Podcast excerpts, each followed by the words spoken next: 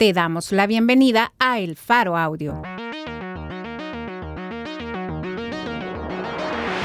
Ahora puedes escuchar nuestros reportajes en el momento que más te convenga. Sigue nuestro canal en tu plataforma de podcast favorita y no te pierdas las historias importantes de Centroamérica.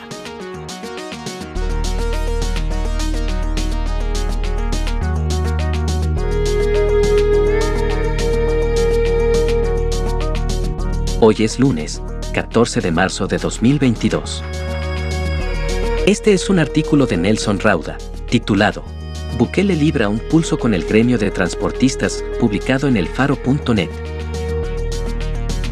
Durante el fin de semana, Nayib Bukele y su gobierno pasaron de instalar una mesa de negociación con el gremio de transportistas, a capturar a Catalino Miranda, uno de los principales empresarios, cancelarle los permisos de circulación, decomisar cientos de sus buses y microbuses, y poner a soldados a manejarlos. Desde este domingo 13 de marzo, militares llevan a sus destinos a miles de salvadoreños que usan dos rutas, la 42 y la 152, que circulan entre La Libertad y San Salvador. Ocurrió todo por la fuerza, sin necesidad de que la Asamblea reformara ley alguna o que algún juez siquiera conociera el caso o emitiera una decisión. En la noche del jueves 10 de marzo, Bukele televisó un mensaje a la nación en el que hizo una larga explicación sobre la inflación y el impacto de la guerra de Rusia contra Ucrania en los precios mundiales del petróleo. Tras ello, anunció la eliminación temporal de dos impuestos a la gasolina, que permitirán reducir unos 25 centavos de dólar por galón al precio, un subsidio de 8 dólares al gas propano, la eliminación de aranceles en algunos productos de la canasta básica, y el despliegue de inspectores estatales para garantizar el cumplimiento de estas medidas. Uno de los propósitos de esos inspectores es también garantizar la tarifa del transporte público, de 20 o 25 centavos de dólar para la mayoría de recorridos urbanos, y de hasta 3 dólares por recorridos interdepartamentales. Solo dos de cada diez familias tienen un vehículo en El Salvador, lo que deja a la mayoría dependiendo de buses y microbuses para transportarse. El gremio de transportistas es sumamente impopular, porque el servicio es deficiente, desordenado e inseguro.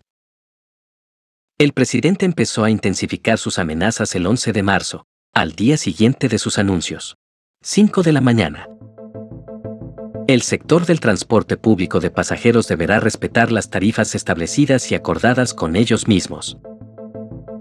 No respetarlas es un delito, y será penado como tal, escribió Bukele. La ley de transporte terrestre considera alterar las tarifas autorizadas como una infracción muy grave, y la sanciona con una multa de 57.14 dólares. Pero Bukele dijo, delito, y siguió adelante. 4 de la tarde.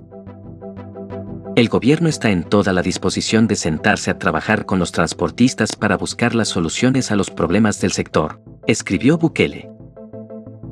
Pero el punto de partida debe de ser el cobro exacto de la tarifa establecida, ni un centavo más, y cerró con una frase que se ha vuelto hashtag de sus funcionarios en la rápida escalada de este conflicto. No jueguen con fuego. 9 de la noche. La Secretaría de Prensa de Presidencia publicó fotos de una reunión de la Mesa Nacional de Transporte, con varios de los principales empresarios del rubro y ministros del gabinete de Bukele. Agradecemos la apertura al presidente Bukele por mantener esta mesa abierta. Estamos reunidos para encontrar una salida a esta problemática, dijo Catalino Miranda, presidente de la empresa Costes, y una de las principales caras del sector. Para 2016, Miranda presidía una gremial de transportistas que aseguraba reunir al 40% de la flota nacional. El Estado concede licencias de circulación a empresas privadas que reciben autorizaciones para prestar el servicio en recorridos que determina el Viceministerio de Transporte. Del gobierno también reciben un subsidio por cada unidad, para garantizar un precio fijo del pasaje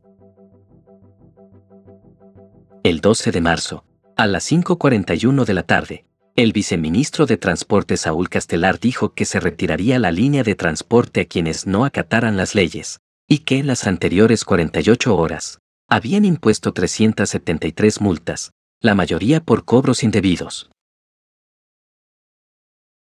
A las 6.30 de la tarde, la policía publicó vídeos de un operativo en el centro de San Salvador.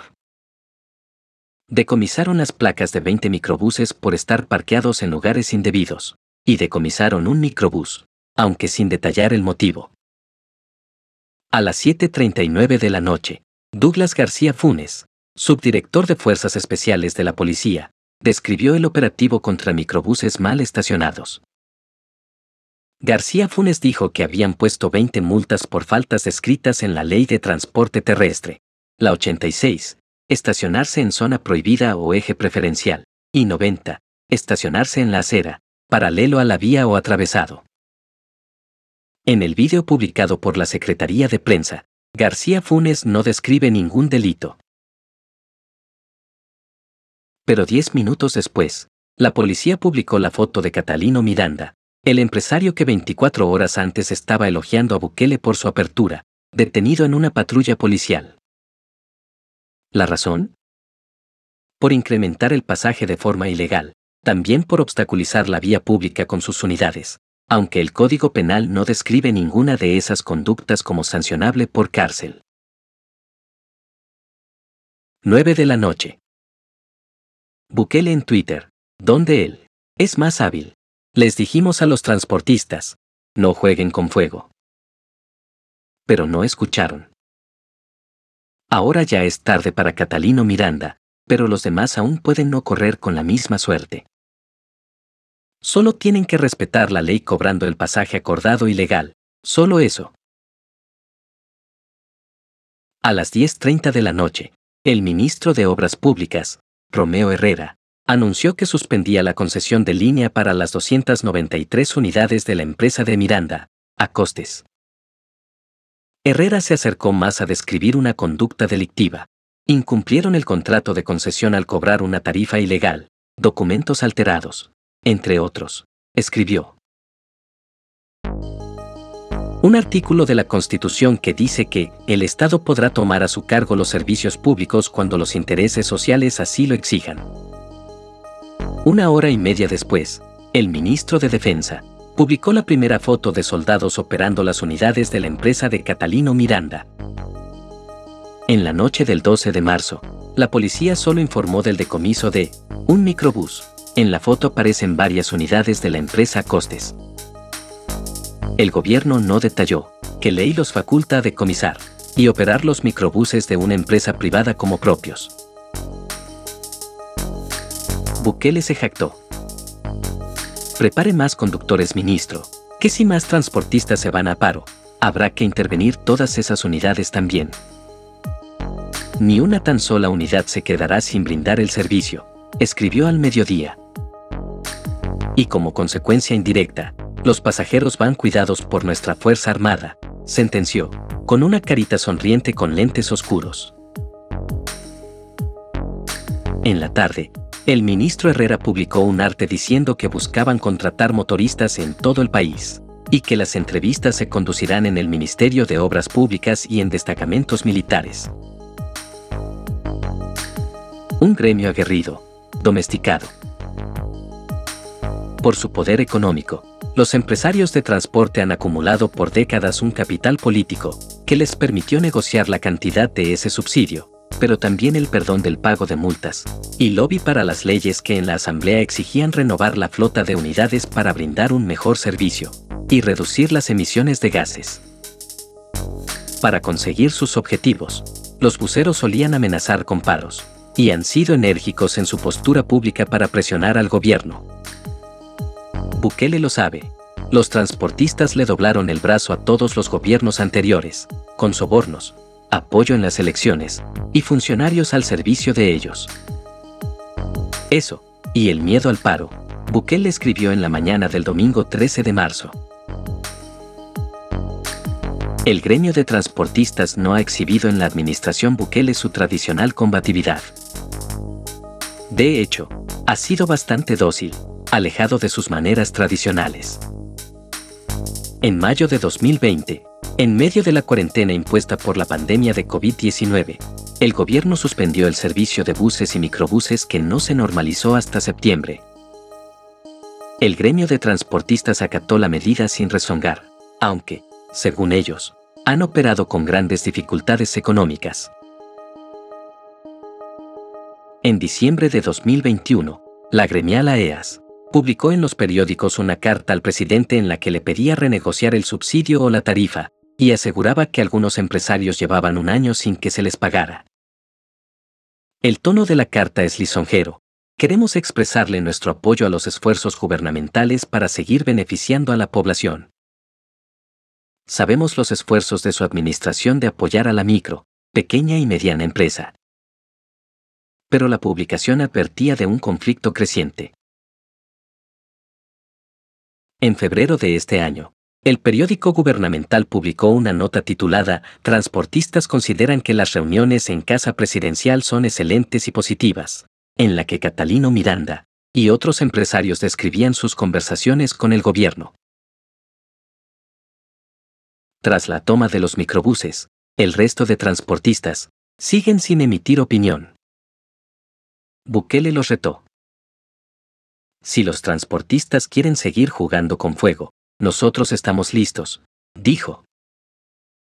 Antes se jactaban de doblarle el brazo al gobierno, ahora se darán cuenta que sus tácticas de siempre ya no funcionan. Sigan escalando esto y lo perderán todo, escribió. Javier Simán, presidente de la Asociación Nacional de la Empresa Privada, reaccionó en Twitter. El artículo 110 de la Constitución permite al gobierno suspender el derecho de un privado a brindar un servicio público, pero no lo faculta a confiscar sus bienes para brindar el servicio. Eso es confiscación, y lo prohíbe expresamente el artículo 106, dijo Simán. Leonor Selva, directora ejecutiva de la ANEP, lo secundó y dijo que el precedente amenaza la propiedad privada de todos. El Centro de Estudios Jurídicos escribió que no existe artículo en la Constitución o en las leyes que autorice a la Fuerza Armada, en circunstancias como las actuales, a tomarse por la fuerza la propiedad privada.